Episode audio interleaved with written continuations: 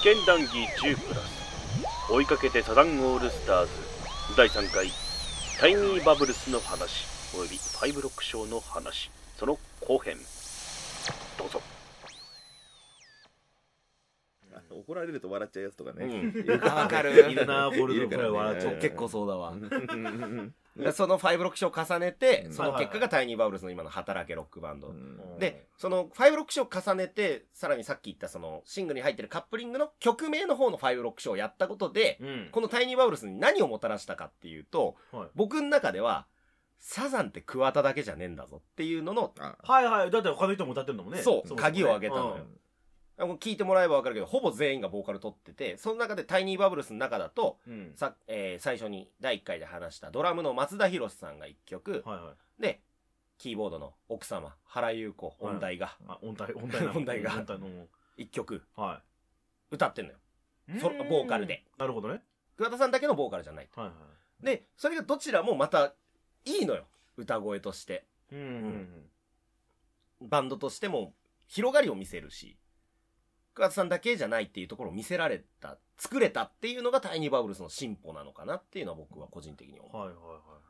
すっごいいいなっていう。そのななんていうのかなそのビートルズみたいにさ全員歌えるとかさまあうん。もともと1枚目2枚目は結構コーラスで入ってたりとか、うん。みんなで合唱してる部分とかがあのサビ後ろで流れたりとかしたけど明確にメインボーカルを取るっていうのでもっと曲調の幅が広がったからサザンがさらに桑田さんとしても負担が減ったし曲を作れるようにもっとこういう曲あいつに合うかなとかはいはい。逆にこういう曲じみんなで作っててこれ俺がボーカル取った方がいいんじゃないみたいな広がりを見せたっていうアルバムだと僕は思う。なるほどね。だから結構好き。パッケンさんの言う通り発見さんの言う通り。ね一つの洗練されたそうそう、パ洗練された。ッケンさんの、パッケンさんのそうね、洗練された、洗練され始める過渡期っていうのが、うんあの、本当に、され始めるだから、うん。これは。あの、1枚目、2枚目と明確にね、やっぱりその1枚目、2枚目の、その、いわばその原始、原始的って言っちゃうとまたちょっと語弊があるけど、のアレンジから、やっぱりちょっと感覚が強くなってくるうん。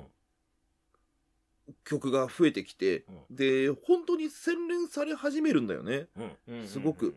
で、なんていうか、今までその、6人の中で、こう、6人のできることの最大値みたいなところから飛び出してくる曲っていうのが何曲かって初めてきて、で、まあ、多分私はピアノとかって多分そうだと思うな。ハラボーが、えっ、と、ボーカル取ってる曲なんだけども、はい。うん。だから、えっと、まあ、歌があって、まあ、これは、ね、あのーまあ、いわば歌謡曲というジャンルとかになるんだろうから、うん歌を楽しむっていうのは、まあ、当然あるんだけども、はい。ぜひ、この3枚まで来たんなら、ちょっと演奏をじっくりね、ちょっと、うんうんうん。あのー聞いていただきたい。うん。あの、明らかに一皮が向けてる様っていう、その5ロック賞を得て、あのー今、えっ、と、今、進化の、だから、オタマジャクシで言うと手足が生え始めた頃みたいな状況になってる、その演奏をちょっと一回じっくり、ちょっと音源だとね、伝わりづらい部分はあるんだけど、うんうんうんぜひちょっと聞いてもらいたいなというのがね。でもやっぱ聞いていくとちょっと変わったなって耳素人の僕でも思う。本当にそのそれまで2枚はやっぱさっき言ったのなんか最初の初速で言った勢い、あの学生がメジャーデビューしてこういう音楽やってるんですからその間も練習したり研鑽したり研鑽したりいろいろ磨いたりした結果、できることの幅が一人一人が広がってった。プロとして成長してる過程になった。進化をどんどんしているっていうのがこのアルバムだと思う。はいはいはい。あ本当くどいくらいに、深田さん、そのサザンは5人じゃねえって、まあ6人じゃねえってさ、あの、いうことがあるんだけども、うん。まさにそうで、えっ、と、まあその八木正夫さんもそうなんだけどね。あのーサザンオールスターズっていう結構な人数のチームでサザンオールスターズってどうやってこうっていう模索の、うーんと一歩なのかなっていうのがタイニーバブルスかなっていうの。で、だから、この後、今、今日そのね、最新、最新作ってあれだけど、武道までつながるサザンオールスターズの、なんていうか、えーっと、ロケットが2段目に入ったところが多分タイニーバブルスなのかなという。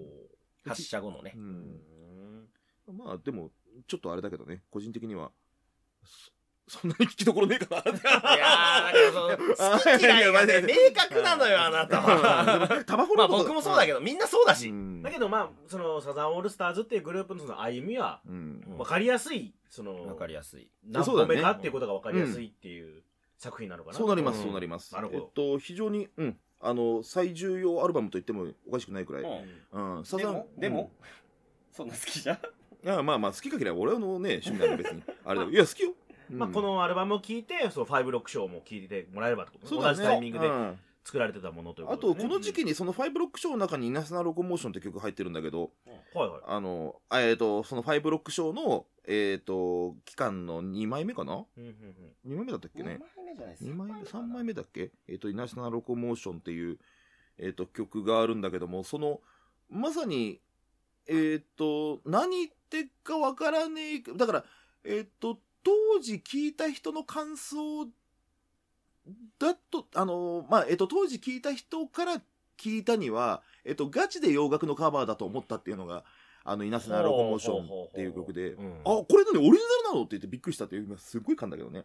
あの、うんえ、今オリジナルなのっていうね、これオリジナルなんだってびっくりされるくらい、あの、なんていうかな、あの、うまく再現したっていうか、そのサザンオールスターズの魅力の一つであるところの、えっと、よその国の曲を持ってきたり、それをなんか日本の歌謡曲と頭の中でこうごっちゃにして、はい、サザンです、ボンって出してくるっていううんのの、えっと、最初の最高傑作が多分イナセナロコモーションなのかなって、あの、思ってて、あのね、非常にいいですよ。あの、深い、深い言い方の、いいですよ。いいですよ。が出ましたね。うんいいですよいただきましたいいですよいいです、入りました。未だにライブでやってもこれ、非常に心地いい曲ですしね。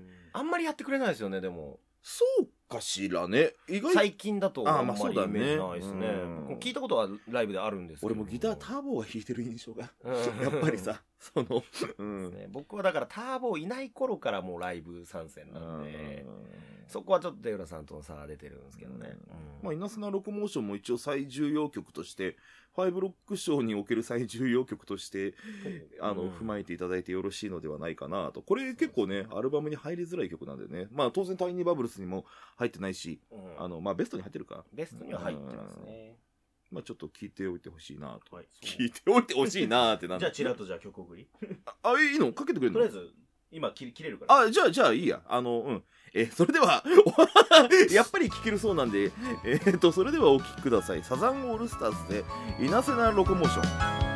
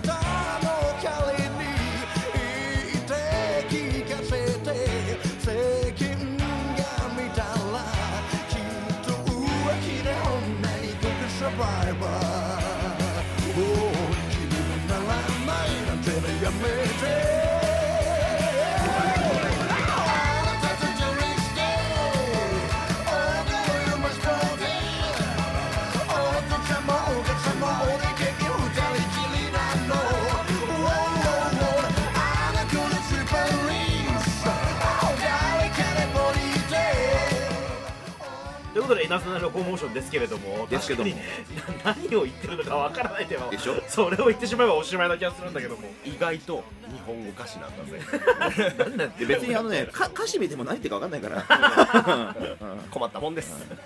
なんか、10代のね、男の子と女の子のワクワクドキドキのね。はいなせな、いなせなね。いなせなやつがロコモーションポップポップポップで押し切るっていう。いやでももうなんかまあこれがファイブロックションの一幕ではあると一幕である。一幕うん折り返し視点がこれでした。そうすごいですよね、でも折り返しでこれ。その前が恋するマンスリーデーなわけですし。よく幅広いな作ったもんだよねよくねたった1ヶ月でね。じゃあ次、こういう感じで曲作ったっつって。あ全然違うってなったメンバーも。ファイブロックショーに居合わせたかったなーっていうねブロックショーのレコーディングスタジオに亡霊のようにずっと立ってた。亡霊だと思われるよ来世やってくれそれはあとわかんないけど多分そういうファンいっぱいいるから多分亡霊がいっぱい並ぶんだよきっと亡霊でギチギチになってるから、スタジオが。働けロックバンドのあの時のその桑田佳祐どんな顔してんだろうみたいなは食いしょってくる、ギューってギター弾いてるレコーディングで。目がうつろだよ。まあこれがタイニーバブルスおよびファイブロックショー期って感じかな。そうだね。期って言えばいいのかな、うん。まあ、ターニングポイントであると、80年ぐらい、うかな。そう1980年ぐらい。そうもう41年前ですよ。はあすげえな。すごいでしょ。すげえな、そう。41年前にこんなことやってんのよ。